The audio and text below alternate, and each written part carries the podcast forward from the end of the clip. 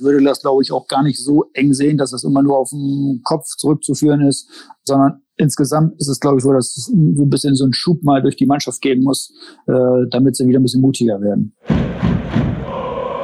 Brückengeflüster. Der VFL-Podcast der NOZ. Hallo und herzlich willkommen zum 80. Brückengeflüster, dem Podcast der NOZ Medien über den VfL Osnabrück. Die 80. Ausgabe 80, da war doch irgendwas, ja, stimmt, zweimal 40. 40 Punkte braucht man für einen Klassenerhalt in der zweiten Liga und der VfL muss sie zum zweiten Mal sammeln und hat bislang 22. Aber die Sammelleidenschaft, die stagniert zuletzt in den letzten Wochen ein bisschen. Das 0-1 gegen Fürth war die vierte Niederlage in Folge, die sechste Heimpleite am Stück und die Abstiegsränge kommen jetzt doch ein bisschen näher. Für einige ist das ein Grund zur Sorge, auch wenn die Leistung gegen Fürth gar nicht so schlecht war. Welchen Anlass zur Sorge es wirklich gibt und äh, wie der VfL aus seiner aktuellen Lage herauskommt, das wollen wir heute wissen. Ja, welchen Grund zur Sorge es gibt und wie der VfL aus seiner aktuellen Lage so ein bisschen wieder herauskommt, das wollen mein Kollege Benjamin Kraus und ich, Johannes Kapitza, heute im Brückengeflüster von unseren Gästen wissen, die in Corona-Zeiten virtuell zugeschaltet sind. Es sind drei Ex-VfLer, die während ihrer Karriere selbst auch einige kritische Phasen schon durchmachen mussten und jetzt hoffentlich Tipps geben können, wie es wieder besser wird.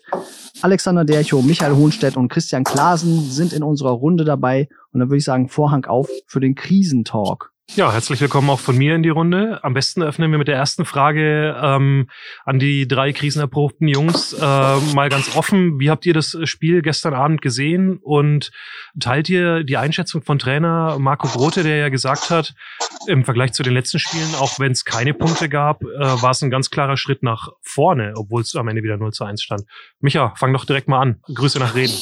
Erstmal Grüße an die Runde, Grüße nach Osnabrück. Ähm, Herr Grote meinte natürlich, ähm, es war ein Schritt in die richtige Richtung und das habe ich vom Kämpferischen, glaube ich, und ähm, vom Engagement und vom Laufverhalten auch gesehen.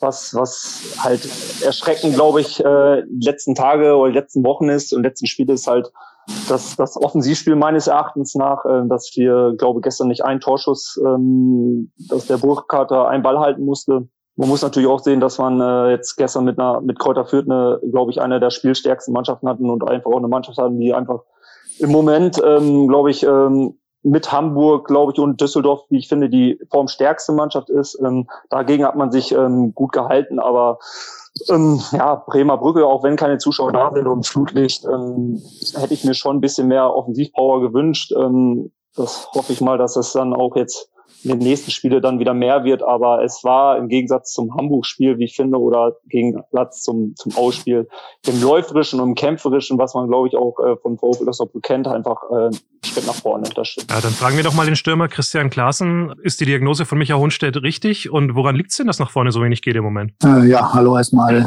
allen zusammen hier. Hm, wir können uns ja sehen, zumindest etwas.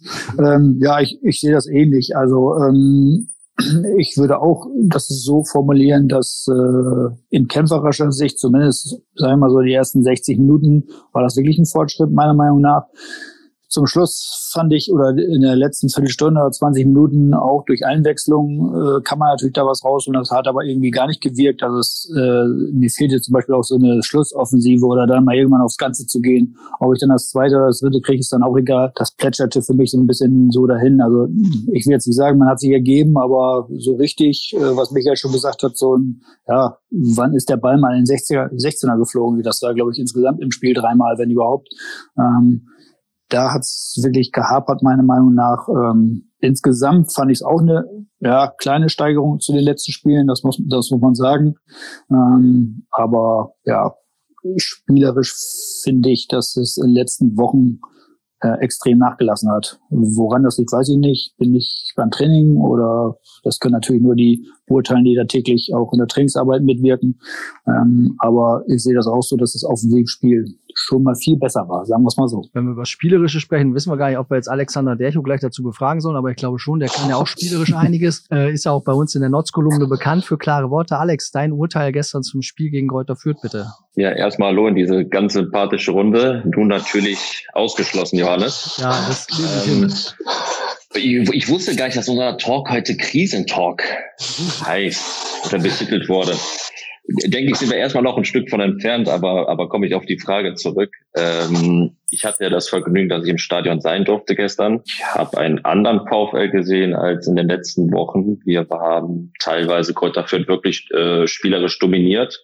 Sie hatten gerade in der ersten Halbzeit wenig äh, also gerade im Mittelfeld nicht, waren sie nicht so stark wie sonst. Da hat mir der Vorfeld unheimlich gut gefallen. Was dann natürlich auch nur bis zum 16er geht, dann ähm, ja, ist bei uns leider häufig der, der letzte Ball in Fehlpass oder es wird dann doch die falsche Entscheidung getroffen oder oder ja, oder man, man verliert einfach den Ball. Aber wie gesagt, es war gestern wirklich ein ganz anderes VfL-Gesicht, was mir auch äh, positive Hoffnung gibt für, für die nächsten Spiele. Die sind sicherlich nicht einfach mit, mit dem Montagsspiel gegen Hannover und dann zu Hause gegen Bochum. Aber ich rede noch nicht von einer Krise und habe gestern eine gute Tendenz gesehen. Erzähl doch mal, äh, weil es die Leute bestimmt draußen interessiert, wie du es momentan ins Stadion geschafft hast. Ach, ehrenamtlich äh, scout ich ja für den VfL Osnabrück und dann darf ich äh, da als Delegier Delegierter äh, mit den Stadion. Ähm, dann vielleicht auch direkt nachgefragt. Ähm, also wir hatten denselben Eindruck von hinten rausspielen, trotz des riesengroßen Vierter Drucks, den man ja kennt.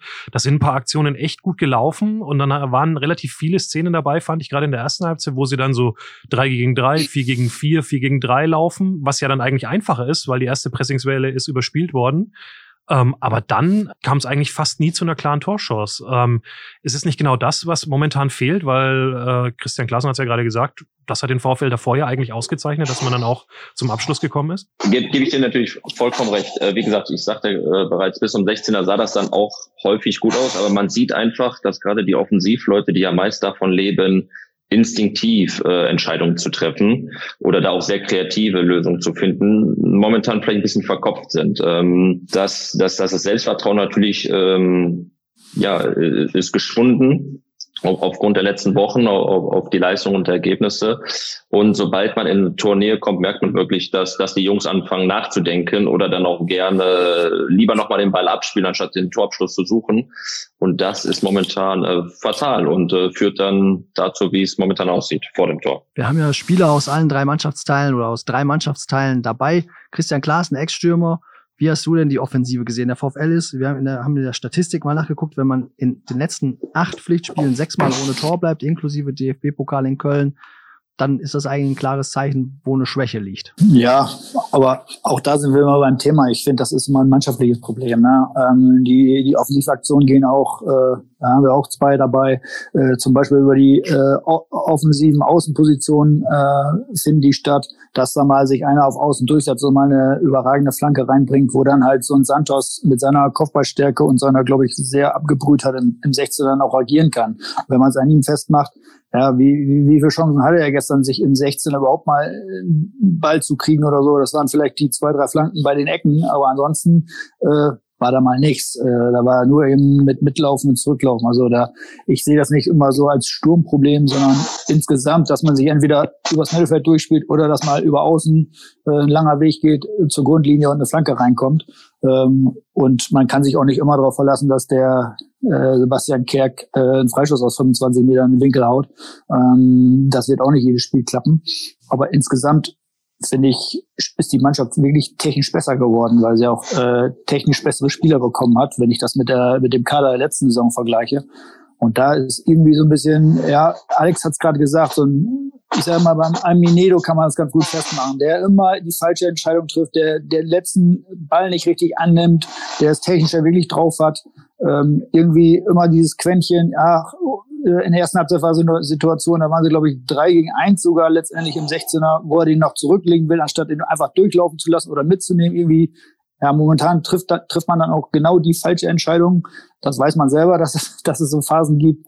Ähm, das hat natürlich schon auch was mit dem Kopf zu tun. Das, das ist einfach so. Ne? Aber ich würde das, glaube ich, auch gar nicht so eng sehen, dass das immer nur auf den Kopf zurückzuführen ist, sondern insgesamt ist es, glaube ich, so, dass es so ein bisschen so einen Schub mal durch die Mannschaft geben muss, äh, damit sie wieder ein bisschen mutiger werden. Schalten wir doch mal eine Reihe zurück in der Aufstellung. Mittelfeld Micha Hohnstedt, linke Seite. Wie ist dein Eindruck vor gerade diese Sturmsituation? Kannst du es unterschreiben, was Christian Klaassen gesagt hat? Erstmal muss aus dem Mittelfeld was kommen, damit vorne überhaupt einer eine Chance hat. Ich glaube, das, was Christian gesagt hat, das liegt halt jetzt nicht nur direkt an die Stürm, an den Stürmern, ähm, wenn ich das so sagen kann. Ähm, heutzutage im Fußball sind auch Extreme, wie ich glaube ich Alex auch äh, sagen kann und ich auch jahrelang gespielt habe, auch lebendige Außenverteidiger. Und äh, wenn ich jetzt sehe, natürlich durch die Verletzung von Baschkim, äh, ich glaube, der in einer hervorragenden Situation, äh, Momentaufnahme war, äh, bevor er sich verletzt hat, ähm, ist halt auch über die Außenverteidiger im Zusammenspiel mit dem Mittelfeld ähm, wenig gekommen. Und so wie Christian es gesagt hat, ich kenne ja den, den Christian Santos schon seit, seit 16 Jahren. Wir haben zusammen früher in Bielefeld zusammen gespielt. Ähm, ich glaube, eine, eine extreme Stärke von Christian Santos ist halt einfach auch das Kopfballspiel oder die, die Boxbesetzung. Und äh, wenn, wenn wir dann so einen Stürmer vorne in, in, der, in der Spitze haben und dann über, über außen halt ähm, auch nicht mal ein Ball reinkommt, reinflattert, wie ich immer sage, eine, eine schöne Brandbombe da reinhaue, dann, dann wird es auch schwer für den Jungen. Ähm, man hat gesehen, er hat seine Stärken gestern halt in dem Klatschspiel gehabt, mit der Brust oder mit dem Kopf, aber äh, die Bälle in 16er hat er leider nicht bekommen. Und ähm, so wie Christian es eben gesagt hat, es, es waren auch sehr oft diese Situationen, er hat Etienne jetzt äh, angesprochen, ähm, in der ersten Halbzeit, aber auch in der zweiten Halbzeit, wo er in perfekter Schussposition kommt und dann einfach ein, ein technischer Fehler passiert, äh, wo man sich wahrscheinlich eine sehr große Torchance dann auch äh, selbst selbst kaputt macht. Und äh, es hat einfach momentan die letzten drei Wochen, wie ich finde, äh, extrem daran gehapert. Ich weiß nicht, ob es ähm, ja das, das Vertrauen, Selbstvertrauen ist, aber natürlich ähm, mit, mit einer Führung oder so mal reinzukommen, ist natürlich auch einfacher. Ähm, aber ähm, so wie wir es eben besprochen haben, finde ich auch, dass einfach über die Außen ähm, im Zentrum finde ich schon, dass wir sehr viel Qualität haben, aber über Außen einfach zu wenig haben. Wenn wir gleich dabei bleiben, können wir es auch versuchen, gleich daran vielleicht ein bisschen festzubinden, dass ja auch ungefähr seit derselben Zeit äh, Bashki Maidini tatsächlich verletzt ausfällt. Ne? Also seit er noch gespielt hat, kam natürlich über die rechte Seite zumindest äh, noch viel mehr. Links ist jetzt immer so ein bisschen geswitcht worden. Jetzt ist äh, gestern sogar Tim Möller dort äh, äh, am Ball gewesen. Gott hat es ganz ordentlich gemacht, glaube ich. Ähm, aber ist es vielleicht dann auch äh, eine Position, wo man vielleicht jetzt auch aus eurer Sicht bis zum Ende der Transferperiode, die dann nämlich noch so ganz lang dauert, jetzt noch ein paar Tage, aus VfL-Sicht vielleicht mal nachlegen müsste auf der Außenverteidigerposition, gerade was so die dynamischen Wege nach vorne angeht, Micha, die du äh, vorhin beschrieben hast? Da bin ich zu, zu wenig drin. Ich glaube schon, dass äh, Herr Schmiedes da äh, perfekte Arbeit macht, aber natürlich jetzt hat man es ja auch gestern, glaube ich, über Sky haben sie es auch gesagt, äh, durch die Verletzung von Baschkim. Ich glaube, Baschkim ist aber auf einem guten Wege.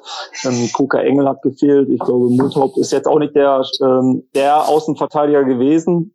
Natürlich, dass, dass äh, Kevin Wol der Wolze ähm, jetzt vielleicht auch nicht seine beste Form momentan hat, äh, aber jetzt bezogen auf die Außenverteidiger, ich glaube, man hat genug. Ähm, ich weiß ja auch nicht, wie in der Corona-Zeit jetzt das finanzielle Puffer, der finanzielle Puffer da ist, um einfach auch auf dieser Position was zu machen. Ähm, glaube schon, dass die Hinrunde ist aber auch gezeigt hat, dass es ganz anders gehen kann und äh, dass der Kader auch stark genug ist für die zweite Liga. Also da weiß ich jetzt nicht, ob man da jetzt einen Schnellschuss machen müsste da für den Außen. Oder man müsste Alexander Alexander Dercho nochmal aktivieren. Ich weiß nicht, aber, aber ob er das nochmal hinkriegt. Den aktivieren wir auf jeden Fall jetzt in der Fragerunde und fragen Alexander Dercho, wie siehst du es denn als Abwehrspieler, ehemaliger wie ist denn dein Blick auf die Abwehrseite? Wir haben links mal Ken Reichel am Anfang der Saison gehabt, dann kam Kevin Wolze, letztes Spiel wieder äh, Ken Reichel, dann jetzt wieder Kevin Wolze. Rechts, seit Baschi verletzt ist, äh, paar Mal Konstantin Engel, zweimal äh, Maurice Multaup, Brian Henning einmal. Wie siehst du die Besetzung hinten? Also erstmal äh, muss ich den Ball an Michael zurückspielen. Äh, mit dem Fußball klappt nicht mehr mit meinem Sprunggelenken. das klappt nicht mehr. Ähm, deswegen wäre ich da definitiv keine Hilfe und auch keine Alternative. Ähm, eigentlich muss man ja sagen, sind das Positionen, wo man im Laufe der Saison relativ wenig wechselt. Das sind meist ähm, Positionen, da, da verändert man nur nur den Namen, wenn es wenn es eine Verletzung ist, eine Sperre oder wirklich ein extremes äh, Formtief. Ähm, ich möchte an der Stelle da auch einfach mal ein Riesenlob an an Bolzer aussprechen. Er hatte ganz schwierige anderthalb Jahre hier ähm, wurde dann reingeworfen vor roundabout fünf, sechs Wochen, glaube ich, vom Trainer und hat seitdem sehr gut äh, performt, muss man wirklich sagen, mit dem Hinterkopf, ähm, ja, mit dem im Hinterkopf die, die Kopfgeschichte. Ich glaube, dass er mental da wirklich am Boden war und dass er von, von 0 auf 100 da wirklich performt hat. Ja, tat mir natürlich auch ein bisschen leid, dass, dass er das ja natürlich gegen Hamburg unglücklich äh, gespielt hat, dass er dann, dass ihm auch direkt wieder das Vertrauen entzogen worden ist. Ich glaube, das hat ihn auf keinen Fall stärker gemacht. Ähm, ja, und jetzt war auch wieder in der Startelf. Also da ist natürlich eine große Fluktuation auf diesen Außenbahnpositionen. Rechts ist es natürlich verletzungsbedingt mit, mit Engel und, und ähm, Aldini. Aber ähm, links sollten wir zusehen, dass wir da eine, dass wir uns da festlegen auf eine Konstante, denn ähm, eingespielte Abwehr ist immer sehr, sehr wichtig, wenn nicht sogar das Fundament. Jetzt fragen wir mal ein bisschen in die Runde, wie ist denn das, wenn so ein Trainer sagt, ja, eigentlich haben wir ganz gut gespielt, dann stehst du aber wieder ohne Punkte da. Wie kommt das denn bei einer Mannschaft an, weil man ja doch weiß, hm, gut gespielt kann ich mir nichts verkaufen, Alexander Dercho? Ja, also erstmal ist es, wie gesagt, wenn man da vor die Wochen wirklich immer nur auf die Mütze bekommt und man auch wirklich nicht gut performt hat von, der Spielleistung her, ist es ja, ist man gestern einen Schritt in die richtige Richtung gegangen. Man hat besser performt. Man hat teilweise sogar ja einen Aufstiegskandidaten spielerisch mal eine Zeitweise dominiert. Dann ist es ein Step in die richtige Richtung, aber wir können uns natürlich gar nichts verkaufen. Die Tabelle sieht, äh, sieht nicht besser dadurch aus und das Selbstvertrauen steigt auch nicht immens. Aber ich erhoffe mir dadurch einfach, dass die Mannschaft nochmal bisschen mehr Selbstwertgefühl äh, getankt hat. Ähm, vielleicht auch gerade gestern Reis, der ein fantastisches Spiel gemacht hat, der sich ja wirklich nicht verstecken musste, vor gar keinem äh, im Kräuterfürther Mittelfeld. Und dass das jetzt Step by Step und wenn viele Mosaiksteine sich einfach positiv entwickeln, dass daraus dann der nächste Sieg resultiert. Ist nicht trotzdem auch eine Gefahr da, Micha Hohnstedt, wenn der Trainer sagt, Leute, wir sind auf dem richtigen Weg, wir halten auch an unserer Spielidee fest, weil die Art und Weise, wie der VfL spielen will, die liegt ja vor uns allen auf der Hand. Da wird auch, sagt der Trainer ja auch immer, nichts dran geändert. Sie setzen auf diese spielerische Lösung. Das muss mit dem Kader wahrscheinlich auch genauso gemacht werden. Dennoch kann sich dann natürlich auch so ein negativer Drive jetzt entwickeln, weil ähm, du spielst gut, du spielst schlecht, aber am Ende punktest du nicht und ähm, der Trainer hat auch gar keine Möglichkeit, jetzt irgendwie mal zu sagen, komm, wir machen jetzt mal komplett was anderes. Was heißt gefährlich? Ähm, ich glaube schon, dass, dass der Marco Krote seine Spielphilosophie hat und dass man das auch vor allem im, im Jahr 2020 in der Hinrunde gesehen hat. Ähm, und äh, es, es funktioniert ja auch. Äh, es kann funktionieren. Ähm, man muss auch immer mal gucken, wo der VfL herkommt. Also da komme ich auf diese Schiene auch. Ähm, zweite Jahr jetzt hintereinander in der zweiten Liga. Ähm, wir haben gegen, wenn ich das mal so sagen kann, wir haben gegen Düsseldorf verloren, gegen Hamburg verloren, gegen Kräuter Fürth verloren. Das sind jetzt, äh, sage ich mal, äh, keine Karnevalsvereine. Das sind Mannschaften, die um den Aufstieg spielen und da kann man auch mal verlieren. Ähm, natürlich ähm, muss ein Trainer, wie ich finde, ähm, natürlich auf, auf sich schauen, auf die eigene Mannschaft schauen. Ähm, natürlich darf man nicht in diese in diese Spirale jetzt reinkommen, äh, dass man das vielleicht zu zu 1000 Prozent durchbringen möchte, um einfach auch ähm, den, den, den Erfolg zu ähm, gefährden, weil im Endeffekt muss man leider so sagen, ähm, man kann schön spielen, aber im Endeffekt zählen die Punkte. Ich glaube, ähm, es bringt nichts, ähm, als, als, als spielstarke Mannschaft abzusteigen. Ähm, Im Endeffekt zählen nur Erfolge oder Punkte und um in der Liga drin zu bleiben. Aber äh, wie Alex es am Anfang der, des Gesprächs schon gesagt hat, also ähm, ich sehe auch noch keine Krise, so nach dem Motto, ähm, wir müssen jetzt hier irgendwie äh, auf Biegen und Brechen irgendwas ändern, weil im Endeffekt, der VfL Osnabrück hat 22 Punkte nach 18 Spielen, ähm, ist Tabellenelfter. Natürlich kommen die Abstiegsplätze näher, aber ähm, ich glaube, das war immer das Gute in Osnabrück, dass man äh, coolen Kopf behalten hat, vor allem in der, in der Führungsriege. Ähm, und äh, ich glaube, das ist das Wichtigste, dass der Trainer vorangeht und auch einfach ähm, zeigt, dass, dass überhaupt keine Nervosität da ist und vielleicht auch den Plan einfach so durch. Spielen wir den Ball mal wieder in die vorderste Reihe zum Stürmer, zu Christian Klaasen. Wie siehst du es? Ähnlich sagst du auch, ja, lieber spielerisch weiter dran festhalten, weil es die Mannschaft in den ersten Spielen der Hinrunde auch super gut gemacht hat und in der Hinrunde auch echt überzeugt hat? Oder würdest du dir wünschen, öfter mal lang und schmutzig und dann hinten sich stehen und dann die Bälle weghauen. Nein, also prinzipiell äh, glaube ich auch, wie die anderen beiden auch, glaube ich, das gesagt haben, äh, man soll schon seine spielerische Linie äh, beibehalten, weil sie es auch können. Also es ist jetzt wirklich, da sind Kicker drin, wie der Reis, der angesprochen worden ist. Äh, ich glaube, der kann gar keinen Ball langhauen, der kann nur äh, ja, Spanisch spielen, sage ich jetzt mal so. Äh, so ist er groß geworden und so soll er auch spielen und das sind auch seine Stärken. Also und da haben wir ein paar Spieler in der Mannschaft. Deshalb glaube ich, glaube ich schon, dass man den Stil beibehalten sollte. Ne? Ja, wie auch gestern erste Halbzeit oder so, so ein Ball quer vor die Abwehr spielen, wo der andere dann so reinläuft oder so. Das ist am Anfang der Saison nicht passiert. Und ich glaube, genau das, äh, das hat auch nichts mit spielerischer Qualität zu tun oder so. Das ist dann wieder dieses Thema diese Kopfsache, so äh, wohin den Ball und dann quer vor die Abwehr spielen. Also da hätte, da war glaube ich einmal ein Lattenschuss, einmal ein Pfostenschuss ist daraus resultiert. Also das sind so Dinge, also wenn die, wenn die das ausnutzen, dann steht es mal ganz schnell auf 3-0. Und dann reden wir nämlich wieder nicht darüber, dass wir einen Schritt nach vorne gemacht haben, sondern da sind schon gestern auch paar echt haarsträubende Fehler drin gewesen. So die äh, und die finde ich, die häufen sich in letzter Zeit. Das ist nicht nur hinten so, sondern auch vorne mit dem letzten Kontakt, was wir gesagt haben. Und da ist so die Frage, so warum das passiert. Und das ist jetzt nicht ein Spieler oder so. Das geht eigentlich, wenn man ganz ehrlich ist, durch die Bank. Ähm, und da ist vielleicht so ein bisschen dieses Thema Unsicherheit. Klar helfen da mal Erfolgserlebnisse, aber insgesamt finde ich den Stil, wie sie spielen, äh, da sollte man jetzt nicht irgendwie alles über den Haufen werfen. Das ist Quatsch. Ich glaube, vor allem könnten, könnten wir das gar nicht. Genau. Also was hätten wir davon, wenn wir jetzt lange Bälle nach vorne schlagen würden? Wir haben ja gar nicht das Spielermaterial. Ich sage jetzt mal so, so Stürmertypen wie, wie Scheffler oder oder, oder Hoffmann, die die Bälle da festmachen. Das sind zwei Meterkanten. Äh, diese Spieler haben wir gar nicht. Wir haben nur diese ja, spielerisch starken Spieler, sage ich jetzt mal. Und da, da würden wir uns noch mehr mit ins Abseits befördern, wenn wir jetzt da anfangen würden, äh, kompletter Langholz zu schlagen. Genau, deswegen genau. vielleicht auch die äh, Nachfrage nochmal, gerade mit Blick auf das dann jetzt doch nochmal endende Transferfenster. Äh, Außenverteidiger war das eine Thema, Stürmer war das andere wo man sich zumindest beim VfL nochmal überlegt, vielleicht was zu machen. Ist es nicht doch so, dass so ein großer Zielspielerstürmer fehlt in der aktuellen Kaderzusammenstellung? Oder würdet ihr das auch eher so machen wie äh, Marco Gratetik, der sagt, ja, wenn wir noch was dazu holen, dann vielleicht eher so einen offensiven Außenspieler für die Tiefenläufe und gar nicht mal so einen Scheffler-Typen. Christian. Ja, ich würde das auch so sehen. Also der, der Zielspieler, wenn man das so sehen äh, mag, das ist zwar nicht eine Riesenkante, aber das ist ja eigentlich der Santos. Das ist ja ein Zielspieler, ein, ein klassischer Neuner, der die Bälle festmacht macht, der eine Strafraumqualität hat. Ähm, klar, wenn man sich einbacken könnte, das ist natürlich auch, glaube ich, aber eine Preisfrage. Äh, das wird der Sportdirektor besser wissen als wir. Ähm, so einen zu bekommen, ist sehr schwierig.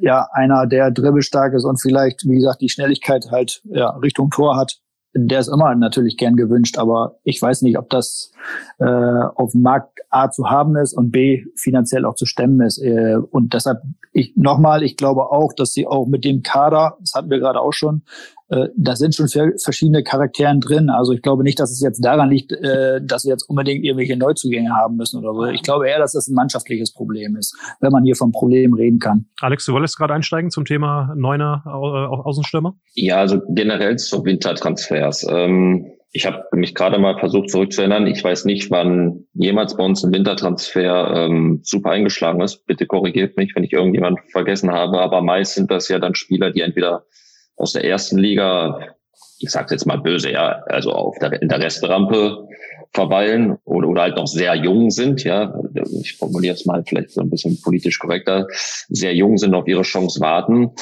Ähm, wenn man da jetzt nicht große Ablösesummen zahlen kann oder sonstiges, wird man ja keinen Stürmer bekommen, der jetzt irgendwo mega erfolgreich war oder Außenbahnspieler oder Außenverteidiger oder Torwart, whatever. Ähm, deswegen man ist manchmal in der Situation als Verein, ähm, ja, da irgendetwas zu präsentieren. Hauptsache, ich habe etwas geholt, vielleicht schlägt er ein. Aber eigentlich zeigt die Vergangenheit, dass diese Transfers die Mannschaft meistens nicht weitergebracht haben. Hm, wenn ich mich zurückerinnere, war es vielleicht das letzte Mal tatsächlich im ersten Drittligajahr wieder nach dem Abstieg, als dann Hennings und Kaschunga kamen, die dann noch ein bisschen gewirbelt haben, was aber letztlich jetzt auch nicht mehr den Mega-Effekt hatte. Aber stimmt, seither ähm, gerade offensiv müsste ich jetzt auch passen. Micha, Wintertransfers, hast du dieselbe Meinung wie Alex? Ja, ich könnte ja einen abgeben. Ich habe ja noch so einen jungen Adi Menga bei uns in der Mannschaft. Ähm, wenn der gewollt ist, äh, könnte ich den ja noch mal irgendwie für VfL. Micha, wir haben, wir, wir haben schon angefragt, wir haben schon angefragt, kostet zu viel Ablöse. Ja. Wir wollen zu viel Geld haben. Ja, aber ich glaube, dass, dass Adi auch nochmal gerade in Afrika sein Pass nochmal auf U23-Spieler verlängern möchte. äh, nein, ähm, ja, ich glaube, das war das, was Christian eben auch gesagt hat. Ähm, für diese Preis äh, Segment ähm, vor dem Sturm, man muss ja darüber sagen, dass die Stürmer oder die Offensivspieler meistens auch die teureren sind. Ähm, also für so ein, wie Alex sagt, so ein Notkauf vielleicht äh, auch dann da ist, äh, ist, ist fraglich. Ähm, wir haben jetzt oft genug gesagt, äh, die Qualität müsste eigentlich da sein. Es haben ja auch gestern mit einer Rotsperre noch ein Stürmer gefehlt mit, mit den Iros. Das, was der VfL immer äh, ausgemacht hat, auch in dieser Saison und vor allem auch in der letzten Saison, ist, ist das komplette Team. Und da brauchen wir jetzt nicht irgendwie über Individualisten über Stürmer sprechen. Ich glaube, wenn, die, wenn dann muss das Team sich da selbst rausholen. Und äh, ich glaube, das wird auch wieder kommen. Ich glaube, wir müssen in der Historie auch nochmal blättern. Ich glaube, Benjamin Giert kam auch in der Wintersaison und hat dem VfL dann in der Drittliga-Aufstiegssaison noch ein paar Tore beschert, wenn ich es nicht ganz falsch gesehen habe. Ähm, fragen wir aber mal jetzt egal, das Spiel wird gelobt, der VfL spielt einigermaßen gut und hat seine Qualitäten, seid ihr euch alle einig, so sind wir uns einig. Jetzt muss man aber trotzdem sagen, jetzt müssen auch mal irgendwie ein paar Punkte dadurch rauskommen. Und da fragen wir mal, ja, wie macht man das denn jetzt? Ihr kennt es aus eigener Erfahrung auch, dass es mal Phasen gibt, wo es vielleicht nicht so läuft. Wie kriegt man das denn hin? Was sind denn eure Re Erfahrungen? Was macht ein guter Trainer? Was sind gute Rezepte, um jetzt aus der Nummer rauszukommen? Und wir fangen an mit Christian Klaasen, bitte. Es ist schwierig, ne? Dazu müsste man die Mannschaft genau kennen oder die Charaktere der Mannschaft, sagen wir es mal so. Ähm, früher hilft, äh, früher half da auch mal ein Mannschaftsabend. ich, äh, also ich weiß nicht, wie die Jungs heute drauf sind, das ist eine andere Generation, aber das hilft immer. Ja, jetzt kommt ja auch das äh, Corona-Problem äh, noch dazu, ne? Also ähm, ich weiß, Mannschaftsabend ist momentan gar nicht so einfach, glaube ich. Äh, schwierige Sache ja, im Moment. Genau, ähm, das kommt ja auch noch dazu, das ist momentan nicht so einfach, aber ähm, ja, aber insgesamt weiß ich nicht, ich glaube, dass man, dass man wirklich einfach, das hört sich ein bisschen banal an, aber dass man einfach weitermachen muss, äh, die Stimmung möglichst irgendwie positiv zu halten durch irgendwie kleine Aktivitäten. Wie gesagt, durch Corona ist momentan nicht viel möglich. Ähm, und dass man gar nicht immer so in die Vergangenheit gucken soll, ja, jetzt haben wir viermal verloren, jetzt haben wir vielleicht fünfmal verloren, äh, sondern wirklich diese positiven Ansätze, die es ja auch gestern gab, das muss man äh, einfach sagen, äh, dass man darauf irgendwie vielleicht im Training eingeht und da sich nochmal drauf fokussiert und nicht immer guckt, weil ja, jetzt haben wir drei Spiele oder vier Spiele kein Tor geschossen. Ich weiß gar nicht, äh, auf jeden Fall haben sie nicht viele Tore geschossen in letzter Zeit. Also darauf sollten sie und werden sie sich, glaube ich, äh, konzentrieren und äh, ja, dann hilft wie immer nur das Erfolgserlebnis. Alex, kriegt man das denn gut aus dem Kopf? Am besten wahrscheinlich, wenn Mike Walpurgis einen zum Laufen schickt und das Tempo anzieht. dann, dann, dann denkt man sicherlich nicht mehr ans Tore schießen, vielleicht nur noch an, äh, ja, an einen Meuchelmord oder sowas. ja, das lassen wir also mal klären, ob das rechtlich in Ordnung ist. ist also wir wollen ihn zunächst aufrufen, aber es war eine, keine ganz einfache Zeit, hören wir daraus, ja? ja, ja, da, da laufen, laufen schicken konnte er uns. Ähm, nein, ich sag so, was, was ich mir wünschen würde, erstmal von, von einem Trainer in so einer Situation, ist einfach Ruhe ausstrahlen. Denn ich glaube, man wird vom, vom Umfeld, vom, selbst wenn man zum Bäcker geht, wird man ja irgendwie immer auf dem VfL angesprochen, etc. Und das nervt natürlich, man liest natürlich auch. Und dann, ja, oder man guckt sich diese Formpfeiler an in, in der NOZ und ja, wenn die dann seit zwei Monaten immer nur konstant nach unten zeigen, ist das natürlich nicht positiv. Deswegen würde man sich einen Kapitän, in dem Fall der Trainer, einfach Ruhe wünschen. Und ähm, damit es intern einfach nicht äh, aufbrodelt, sage ich jetzt mal, oder man intern nicht noch verrückt gemacht wird. Denn ich denke eins, ähm, dass so eine Phase kommt, wo wir als, ähm, ja, ich sage immer, als Zweitliga-Neuling mit dem kleinsten Etat, ähm, dass solche Phasen kommen, wo man, wo man schlecht spielt oder ein Formtief ist, denke ich, ist ganz normal. Und man, es wäre absurd zu glauben, dass man durch diese zweite Liga da durchmarschiert, wie wir es in der Hinrunde gemacht haben. Und deswegen ähm, waren wir vielleicht auch ein bisschen geblendet von der zu guten ähm, Hinserie vielleicht, ähm, dass da auch extreme Erwartungen ähm, geschürt worden sind, teilweise vielleicht sogar in, in den Köpfen der Spieler und teilweise natürlich auch im Umfeld. Deswegen spreche ich auch ganz bewusst nicht äh, von einer Krise. Es ist ähm, es ist gerade ein Kapitel in diesem Buch, was ich jetzt mal die Saison nenne, ähm, was, was halt äh, nicht, äh, was kein Highlight ist. Und das denke ich ist aber auch vollkommen normal. Kann es aber natürlich sein, dass dieses äh, Kapitel mich ja durchaus noch ein bisschen weitergeht, wenn man mal auf die nächsten beiden Spiele guckt. Da kommen jetzt ja auch wieder keine ganz Blinden, im Gegenteil.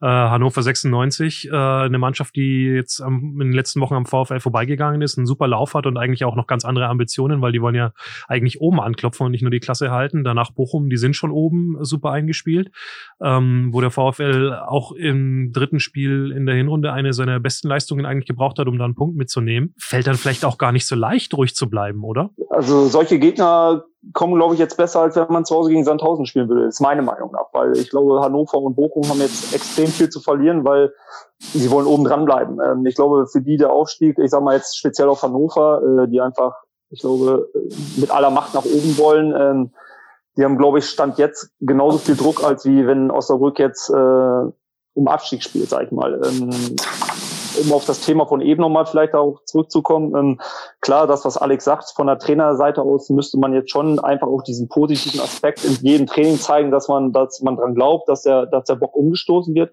Aber wenn wir auch eben das Thema Michael Burges auch mal angesprochen haben, ähm, wir hatten ja auch mal so eine Phase, ähm, und dann muss ich auch mal die Mannschaft in, in, in, in ja, also dass die Mannschaft sich mal zusammensetzt. Also ich glaube, wir haben uns damals ohne den Trainer auch einfach in der Situation auch zusammengesetzt und haben uns einfach gesagt, ähm, wir, wir holen uns da raus aus dieser Scheiße. Ähm, wir, wir geben einfach alles, um einfach den Bock umzuschmeißen. Und äh, ich weiß nicht, ich bin einfach zu weit weg von der Mannschaft, aber es muss einfach auch, wie ich finde, Typen in der Mannschaft geben, die das Zepter deiner Hand nehmen und einfach auch mal sagen, äh, Männer, ähm, klar, der Trainer und wir kriegen auf die Fresse, aber wir holen uns da selber raus. Und äh, das finde ich immer extrem wichtig, einfach solche Spieler oder so eine Mannschaft auf dem Platz zu haben. Ähm, und ich glaube, das hat Osnabrück immer ausgezählt, dass es einfach da Typen waren, ähm, die jetzt keine Stars waren, die sich als Team rausgeholt haben. Und äh, darum immer nur auf den Trainer irgendwie einzugehen, ist schwer oder ist eine einfache Aus, äh, Ausrede. Ähm, ich finde auch, dass man die, die Mannschaft einfach auch mal in Pflicht nehmen soll.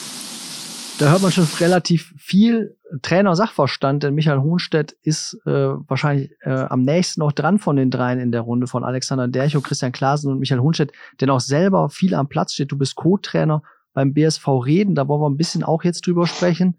Alex ist schon ein paar Mal im Podcast gewesen, Christian Klaasen auch schon ein bisschen dabei. Für Michael Hohnstedt ist es eine Premiere. Wir fragen uns, warum eigentlich? Das Geld hat noch nie gestimmt, richtig. Achso, jetzt haben wir das richtig überwiesen anscheinend. ja, sag ein bisschen bitte, wie du gerade die Zeit erlebst. Co-Trainer beim BSV Reden in der Regionalliga, da läuft nicht viel. Ja, genau. Also ich bin ja immer glücklich, wenn ich am Wochenende wegs ein bisschen Fußball sehen kann. Ähm, der Corona hat uns als Regionalliga Nord extrem getroffen. Also ich habe eben im Vorlauf schon mit, mit Alex auch gesprochen. Ähm, wir haben das letzte Mal, glaube ich, den Ball am 30. Oktober gesehen auf dem Platz. Seitdem ist es verboten, auf dem Platz zu trainieren oder sogar zu, also generell zu trainieren oder zu spielen. Ähm, es ist momentan echt, also ja, ich kann es einfach so sagen, es ist eine Scheißsituation. Ähm, vor allem auch, wenn man im Hintergrund sieht, dass zwei andere Regionalliga halt spielen dürfen, ähm, drei Regionalligen spielen nicht. Ähm, ich habe das auch mal nachgefragt. Die Sache im Westen ist einfach auch, es gibt wahrscheinlich zwei Punkte. Ähm, Westen ist ganz einfach zu erklären. Ähm, der Westen hat einfach das Bundesland Nordrhein-Westfalen. Ähm, wir im Norden haben halt vier Bundesländer. Ähm, wenn da jemand dagegen ist oder zwei dagegen sind, dann haben wir schon eine Pattsituation. Einfach ähm, im, Westen einfach weiter, wenn der, wenn der Minister in, in, in Nordrhein-Westfalen sagt, ja, da gibt Zuschüsse, äh, da werden die Tests bezahlt, ähm, dann haben wir schon mal einen Schritt weiter. Das andere ist halt auch, dass, dass wenn ich so sehen kann, im Westen halt, sage ich mal, 80 Prozent ähm, der Mannschaften auch äh, normale Arbeitnehmer sind also Arbeitsverträge haben. Ähm, also Vollprofis einfach sind, ne? So muss man einfach sagen. Vollprofis sind und ja. ähm, ich glaube auch eine Schlagkraft, sage ich mal, vom Verein Rot-Weiß Essen, ähm, Rot-Weiß Oberhausen ähm, ist eine andere Schlagkraft als wenn der BSV Reden zum Ministerpräsident Niedersachsen geht oder zum, zum Land Niedersachsen geht. Ähm, Geh doch mal hin. Ja. Mach mal auf den Tisch da. ich vielleicht nicht, aber mein Chef könnte das machen, aber äh, schick nicht die anderen vor. Mal selber ja, Initiative ergreifen. Genau. Aber das ist halt ja auch ein großer Unterschied im Gegensatz zum Norden. Also ich höre das ja halt zwar nicht gerne, aber wir haben halt natürlich mehrere Vereine, die halt auf Amateurbasis das auch noch da betreiben, halt mit Arbeit und Fußball nebenbei und halt nicht dieses vollkommene Profitum. Und das ist halt im Nordosten, in Bayern und im, im Norden halt so. Und ähm, deswegen stockt es halt. Also wir, wir warten auf jede weitere neue Nachrichten von der Bundesregierung. Ähm, man könnte zwar, wie gesagt, so wie die Amateurvereine im Norden, wie Werder, Wolfsburg, Hannover, das auch angehen bei der Gemeinde oder so, dass man Arbeitsverträge hat und die Pflicht hat, da zu trainieren. Ähm, aber nur Training und die Bezahlung vor allem dann auch äh, für solche Vereine ist dann einfach auch nicht äh, tragbar und äh, realisierbar halt von vom Präsidentenseite her und deswegen warten wir. Wir können uns individuell fit halten mit, Pulssystem und zweimal die Woche Online-Training mit einem Athletiktrainer, aber auf dem Platz ist halt was anderes und das fehlt halt. Du hast noch einen relativ engen Draht zum VfL und zu deinen ehemaligen Mannschaftskollegen teilweise, die ja noch spielen. Ja. ja, erzähl ein bisschen was. Wie, wie ist die Stimmung, wenn ihr euch schreibt? Kannst du die aufmuntern, die Jungs, wollen die das hören von dir oder sagen die, lass uns mal in Ruhe, wir haben andere Probleme? Ich sag mal so von der aktuellen Situation, wenn ich so sagen kann, ich glaube, so viele mit denen, die da jetzt rumhüpfen, sind es ja nicht mehr. Ähm, natürlich habe ich sehr großen Kontakt, sehr, sehr aktiven Kontakt noch zum, zu Marc, zu Marc Haider, ähm, vor allem auch aus Sicht der, der Familien halt, weil es einfach Freundschaft geworden ist, dass man sehr viel Kontakt hat. Ähm, ansonsten natürlich mit den, mit den ehemaligen, mit denen man natürlich tagt und oft auch äh, im Hotel Nacht äh, zusammen verbracht hat, äh, hat man natürlich mehr Kontakt äh, noch und äh, man, man schreibt sich immer noch, telefoniert miteinander und es ist halt immer wieder schön, halt einfach auch die Jungs zu sehen oder auch zu hören. Dein Spitzname war ja damals Kampfschwein. Wie viel ist noch vom Kampfschwein in Michael Hohnstedt oder bist du an der Seitenlinie ein bisschen ruhiger geworden, wenn du Co-Trainer jetzt bist? Ah, das ist nicht weniger geworden. Also ähm, ich sag mal so, ich habe ja auch äh, fast mein, mein Managementstudium fertig, dass ich gedacht habe, ich könnte irgendwann vielleicht mal vorm Schreibtisch, aber das habe ich eigentlich schnell irgendwie schnell irgendwie über ACTA gebracht, weil ich gedacht habe, ich, ich muss an diesen Platz ran und ähm, ja, emotional immer noch ähm, bisschen ruhiger geworden, sage ich mal. Ähm, aber das muss ja auch als Co-Trainer noch so sein. Ähm, aber wie gesagt, äh, viel verändert habe ich mich nicht als Co-Trainer. Michael, aber solltest du mal an den Schreibtisch kommen, sponsor ich dir einen neuen Schreibtischstuhl, denn deiner quietscht. Das ist ja unfassbar. Das, das, ist Wohnzimmer, Wohnzimmer. Halleluja. Jetzt sprach der äh, Konferenzenprofi zu, äh, zum, zum Anfänger jetzt heute in dieser Runde. Ähm, Aber ist doch schön, es gibt einen neuen Stuhl von Alex Dercho auf seine Kosten. Vielleicht müsste ich mir auch mal einen knatschenden Stuhl suchen, Alex, dann, dann stattest du die Nots vielleicht auch noch mal mit einem neuen Stuhl aus oder mit einer ganzen Wagenladung gleich fürs Haus?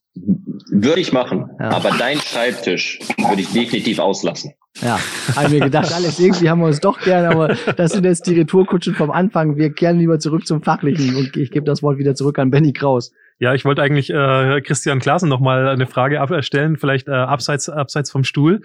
Dass äh, du gerade als als äh, ja Stürmer, du hast du hast viel über Charaktere vorhin gesprochen von der Mannschaft, die du nicht so kennst.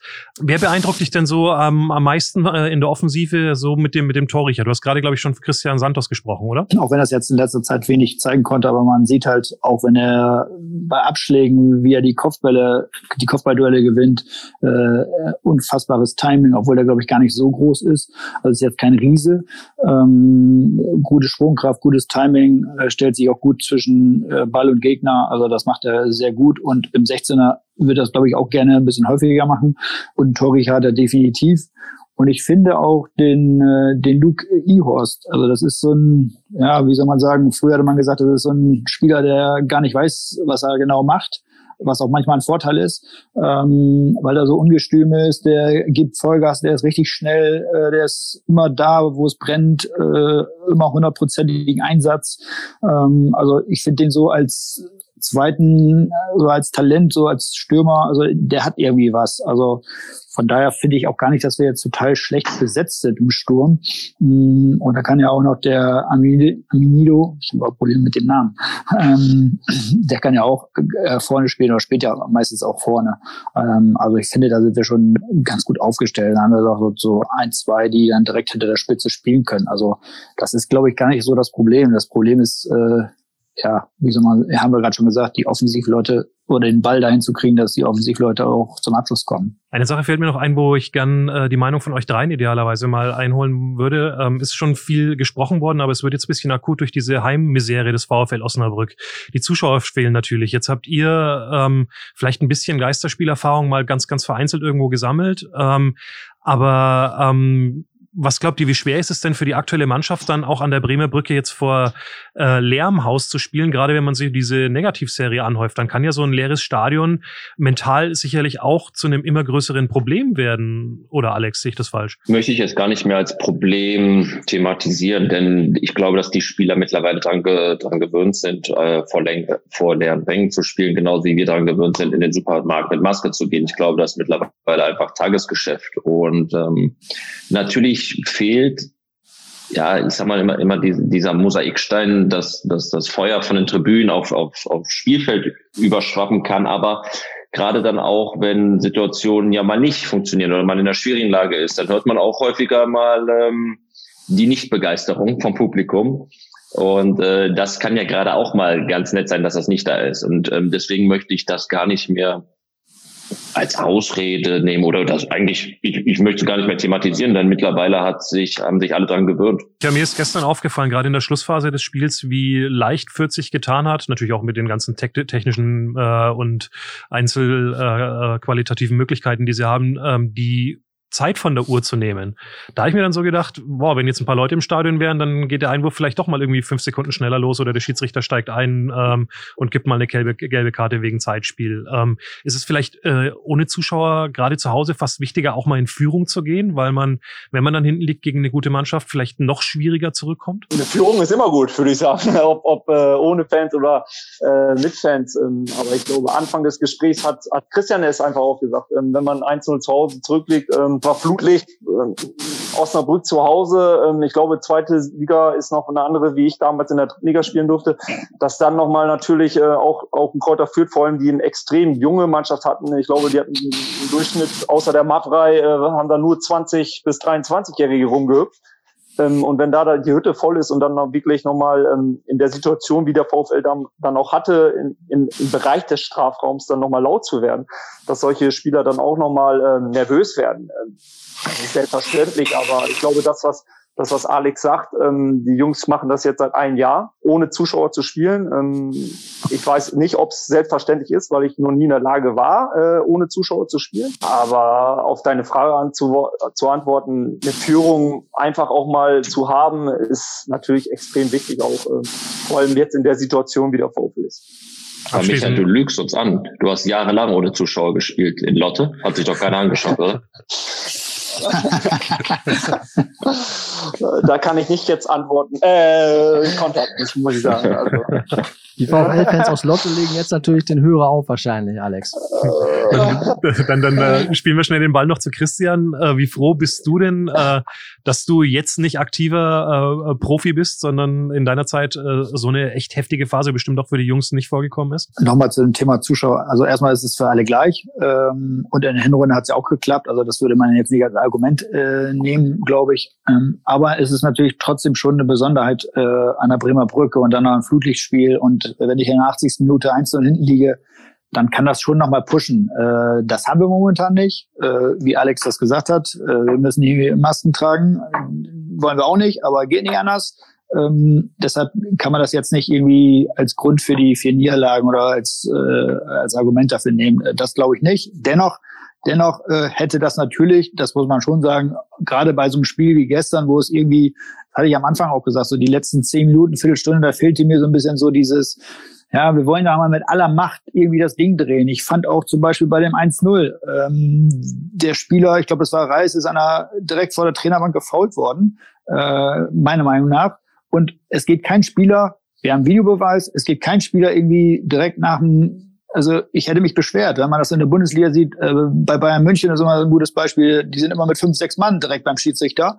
Ja, auch dann kommt es eventuell erst zu einer Überprüfung. Aber also ich weiß nicht, ob die Bilder es nicht richtig gezeigt haben, aber ich habe mich dann gewundert, warum beschwert sich eigentlich keiner? Also mir ist es direkt aufgefallen. Ähm, vielleicht, wenn man da ein bisschen Alarm macht, vielleicht auch mit Zuschauern im Stadion, dass dann der Schiri sagt, Moment, könnt ihr nochmal nachgucken, ja, vielleicht wird doch ein Foul erkannt, aber wenn man das alles so hinnimmt, das ist so das, was mir so gestern auch gefehlt hat und in den letzten Wochen, diese, ja, dieses, diesen unbedingten Willen, dass man vielleicht noch sagt, komm, irgendwie durch so ein Dreckstor holen wir hier noch einen Punkt, äh, wo man natürlich auch gerne die Zuschauer äh, ganz gut gerade an der Bremer Brücke gebrauchen kann, keine Frage, aber so, das ist so dieses letzte, so dieses letzte Aufbäumen, so das äh, fand ich, hat auch gestern so ein bisschen gefehlt. Vorbild vielleicht, äh, was so beim Schiedsrichter äh, Alarm machen angeht, hat gestern Rashid Asusi auf der Tribüne auf unserer Seite gemacht, der äh, Manager von Fürth, der war auf jeden Fall der lauteste im Stadion. Ich weiß nicht, ob du ihn auf der anderen Seite auch gehört hast, Alex. Ähm, fehlt dir das auch so ein bisschen, dass da ähm, ja äh, vielleicht auch gerade, weil die Zuschauer fehlen in die Richtung ähm, kein unfairer, aber doch ein bisschen Druck erzeugt wird? Gehört habe ich nichts. So laut war dann sein Organ doch nicht. Ähm, ja, man muss schon sagen, ähm, da auch eine kleine Verbesserung zu, zu den letzten Wochen. In den letzten Wochen war es wirklich sehr ruhig äh, auf dem Platz. Gestern äh, wurde da schon einiges mehr gesprochen, das, kann ich bezeugen. Ähm, okay. aber, aber natürlich ähm, die angesprochene Situation von Christian, ich weiß ganz genau, was du meinst, er reißt ihn so am Hals um, als, als er an ihm vorbeiläuft. Ähm, ja, klar hätte das sein können, dass da die Zuschauer als gerade an der Außenlinie war, die hätten das ja wunderbar sehen können, da ein bisschen mehr Alarm gemacht haben. Aber man hätte noch genug Zeit gehabt, dieses Tor anders dann zu verteidigen, sa sage ich jetzt mal deswegen. Ähm, ja, da, da hätten wir vielleicht noch mit dem Kopf aus der Schlinge ziehen können. Ähm, aber ich glaube, der Anspruch muss sein, dass das dann trotzdem noch äh, anders zu handeln. Wie gesagt, es war, es, es war ein kleiner Step, den wir, den wir vielleicht in die richtige Richtung gegangen sind, aber da müssen noch viele, viele Steps folgen, um diese, aus dieser, aus diesem Tal herauszu, herauszuklettern. Alex, du hast es eben ziemlich deutlich gesagt, Krise nicht. Ein kleines Tal, sagst du jetzt, ist aber doch durchaus zu merken. Wobei man gucken muss, einfach mal, wenn wir die letzte Rückrunde aus der letzten Saison sehen als Aufsteiger, da hatte der VfL in der Rückrunde immer so zwei bis sieben Punkte Vorsprung auf den Abstiegsplatz und auf den Relegationsplatz. Heute Abend können es, glaube ich, wenn ich richtig gerechnet habe, im schlechtesten Fall fünf Punkte sein. äh, es ist noch lange nicht viel verloren. Wie äh, sehen das der Micha Hohenstedt und Christian Klaasen? Krise oder Tal oder einfach nichts von alledem, sondern einfach mal eine Phase, die man jetzt überstehen muss. Fangen wir mit Christian Klaasen an. Ich sehe das auch so. Äh, so eine Phase, die man überstehen muss, ganz klar. Äh, und wurde auch schon angesprochen, da waren jetzt auch zwei, drei äh, stärkere Gegner dabei. Klar, die nächsten beiden sind auch stark. Ähm, und man kann auch gegen starke Gegner in der zweiten Liga Punkte holen. Äh, das haben wir auch schon bewiesen. Ähm, aber ich glaube wirklich, dass das, äh, ja, wenn man jetzt mal so rechnet, äh, wir haben 22 Punkte, glaube ich, ne? Genau. Ja, so jetzt rechne ich mal, dass man, äh, das soll man eigentlich nicht machen, aber man braucht 38 äh, mindestens, dann sind das noch 16 Punkte. Also wenn man dann mal ein, zwei Spiele oder zwei Spiele ineinander gewinnt, dann sieht das auch relativ ordentlich wieder aus. Ähm, und dieser Abstand fünf Punkte oder vier Punkte oder sechs Punkte, klar, wenn wir die nächsten vier Spiele verlieren, werden die unten näher kommen. Das ist, äh, das kann man sich mathematisch ausrechnen. Ähm, also äh, von daher ist das nicht das Problem. Wir müssen, glaube ich, wirklich gucken, äh, dass wir für uns dass wir mal wieder Punkte holen und wenn es erstmal einer ist ähm, und gar nicht so sehr darauf gucken, wie die anderen näher kommen oder so, das ist eigentlich ja die letzten zwei, drei Spieltage vielleicht interessant. Jetzt interessiert wirklich, dass man wieder eine stabile Leistung bringt und dann irgendwo ja auch mal vielleicht mit ein bisschen Glück äh, oder durch so ein Schweinetor in der 90. Minute irgendwie mal Punkte einfährt. Michael Hohnstedt, der Klassenerhalt ist letzte Saison auch erst am vorletzten Spieltag äh, gelungen. Also Ruhe bewahren, weitermachen. Ja, also ich glaube, das, was Alex die ganze Zeit schon sagt. Also ich würde da überhaupt gar keine Krise sehen. Äh, natürlich ist es sehr ärgerlich jetzt momentan. Ähm, aber wie wir es auch angesprochen haben, es waren keine schlechten Gegner, wo man vielleicht wirklich äh, sagen muss, was einfach schlecht war, war das Heimspiel gegen Würzburg, dass man das außer Hand gibt nach Führung, ähm, wo eigentlich, äh, ich glaube, schon drei Punkte auf jeden Fall drinne waren und äh, dann hätte man wahrscheinlich schon 25 Punkte, dann würde man ganz anders reden. Ähm, dass die momentan die Situation so ist, ist halt so. Ähm, aber äh, Krise sehe ich auch nicht, weil einfach, ich glaube, da gab es schon ganz andere Krisen beim VfL Osnabrück, wo man rausgekommen ist und äh, deshalb sehe ich das auch noch gar nicht als Krise.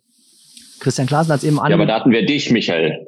Das, das ist natürlich richtig, da hatten wir mich, der dann da diese kleinen Probleme dann aus der Welt geschafft haben. Das stimmt natürlich, Alex, aber dann musst du halt im Hintergrund mal ein bisschen mehr Verantwortung übernehmen als ja, mal gucken, wen wir reaktivieren können. Christian Klaasen ist es gestern als erstes Mal aufgefallen, als wir gesprochen haben, wer in der Runde dabei ist. Alles äh, Linksfüße. Insofern, wenn man einen von euch nochmal vielleicht dann zurückholt für linke Seite oder irgendwas, ich weiß gar nicht, Linksfuß, ob das eine Besonderheit ist, die besonders gut ist oder ob die besonders verrückt ist oder besonders kreativ müsst ihr euch vielleicht noch mal einigen, was das dann bringen würde. Aber Christian Klaasen hat es eben schon gesagt, ein paar Punkte fehlen noch. Rechnen wir mal mit 40 Punkten, dann wären es 18, sechs Siege. Gegen wen holt der VfL die? Wann ist der Klassenerhalt sicher? Micha Hohnstedt, bitte. Erste Prognose. Ich hoffe ja mal so, so früh wie möglich. Also wenn du, wenn die nächsten sechs Spiele gewinnst, ist nach deiner Rechnung also der Klassenhalt ähm, drinne. Ähm, was ich wahrscheinlich nicht so sehen werde. Ähm, aber ähm, ich glaube, so weit in die Zukunft zu gucken, ist, glaube ich, nicht der richtige Weg. Ähm, ich glaube, man sollte sich jetzt auf die Situation konzentrieren und nicht irgendwie an, an Mai oder äh, April gucken, sondern vollkommen auf, auf Hannover jetzt konzentrieren und äh, wie Christian eben es gesagt hat, wenn sogar ein Punkt daraus äh, springt, dann ist gleich eine ganz andere Stimmung. Vor allem Hannover hat hat gezeigt letzte Woche ähm, gegen St. Pauli. Vielleicht nimmt man so einen Gegner dann auch anders äh, anders wahr, ähm, eine Mannschaft, die unten ist. Äh, St. Pauli hat, glaube ich, da gewonnen. Und ähm, warum sollte Osnabrück jetzt am, am, am Montag nicht auch in Hannover gewinnen? Alex Dercho? Ja, eine Prognose, Prognose ist schwer. Ähm, ich glaube, umso früher, desto besser, weil dann hätte man schon wieder Planungssicherheit, gerade auch was dann wieder, ich glaube, bei uns laufen 19 Verträge aus, ähm, auch, auch wegen ähm, neuen Spielern. Umso früher kann man mit denen ins Gespräch gehen. Aber ich hoffe, ja, dass wir bis zum 30. Spieltag die Kuh vom Eis haben. Die einfachsten Gegner oder die einfachsten Spiele sind eigentlich die Gegner, gegen die man nicht viel erwartet. Insofern Hannover und Bochum jetzt von oben. Christian Klaasen vielleicht schon eine Chance, da ein bisschen was zu überraschen, womit keiner gerechnet hat. Genau. Also gegen jeden Verein in dieser Liga, ob das der erste oder der letzte ist, ist es ein typisches Zweitligaspiel. Äh, das ist auch wirklich so. Diese Tagesform, die ist echt entscheidend. Und auch gegen Hannover kann man gewinnen oder gegen Bochum oder gegen HSV. Wie gesagt, es ist auch alles schon passiert. Ähm, Gerade auch wenn ich jetzt in der letzten Saison zurückblicke mit HSV und Stuttgart, wo, glaube ich, keiner irgendwie einen Cent auf VfL gesetzt hätte und die haben wir beide weggehauen. Also das ist möglich und die Mannschaft hat das auch drin. Äh, und genau da muss man, glaube ich, auch ansetzen, dass man halt eigentlich, das wissen die Jungs, glaube ich, auch selber, dass die Mannschaft halt weiß, dass sie es kann und dass sie auch jedes Spiel gewinnen kann, wenn sie, wenn sie ja top drauf ist. Und wieso soll das nicht gegen Hannover klappen? Also alles noch drin. Das ist ein perfektes Schlusswort von Christian Klasen. Wir hatten knatschende Stühle dabei. Wir hatten auch mal ein Telefon. Das musste Christian Klasen eben wegdrücken, den Anruf. Den kann er jetzt gleich übernehmen, würde ich sagen wenn der Ton mal nicht ideal ist. an der Warteschleife. Alles klar, der wartet jetzt die ganze Zeit schon. Ja, Schalten wir gerne auch noch mit zu, kein Problem. Nicht, dass ja, es Benjamin Schmedes. Das ist Herr Schmedes, glaube ich. Dass das ein Ehrgespräch wird und der die ganze Zeit noch bezahlen muss. Also, wenn der Ton nicht ideal war, entschuldigen wir uns dafür. Es ist Corona-Zeit, da sind die Videokonferenzen. Wir hätten es gerne im Studio gemacht. Es geht nicht. Es ist einfach mal so. Dafür sorry an die Hörer. Und jetzt übergebe ich meinem Kollegen Benjamin Kraus für die Schlussworte. So ist es. Ich glaube, die Leute draußen haben Verständnis, weil ich glaube, jeder hat mittlerweile schon mal so eine Videokonferenz mitgemacht und kennt die Begleitgeräusche, die, die da mit am Start sind. Äh, wir kennen sie ja auch. Schöne Grüße an, äh, an den Chef Harald Pistorius hier in diesem Zusammenhang noch. Der weiß dann auch, was gemeint ist. Ähm, wir sagen herzlichen Dank an die Gäste, Micha Hohnstedt, Alex Dercho, Christian Klaassen für ähm, Expertise und Zeit heute Nachmittag. Ähm, das war das Brückengeflüster für diese Woche. Nächste Woche sind wir wieder da, dann allerdings wieder am ursprünglichen Erscheinungs Eröffnungstag am Dienstag, was dann ja wieder geht, weil der VfL zumindest äh, am regulären Montagstermin spielt, der zwar nicht so beliebt ist den Fans, aber dadurch, dass momentan das Stadion ja eh noch gesperrt ist, vielleicht trotzdem zumindest ein schöner Montagabend ist, weil es gibt bestimmt was Schlechteres am Montagabend, als den VfL in Hannover im Niedersachsenstadion spielen zu sehen. In diesem Sinne ganz, ganz herzlichen Dank. Bleibt dem VfL gewogen, bleibt uns treu und einen schönen restlichen Morgen oder Nachmittag, wann immer ihr uns hört. Ciao, ciao.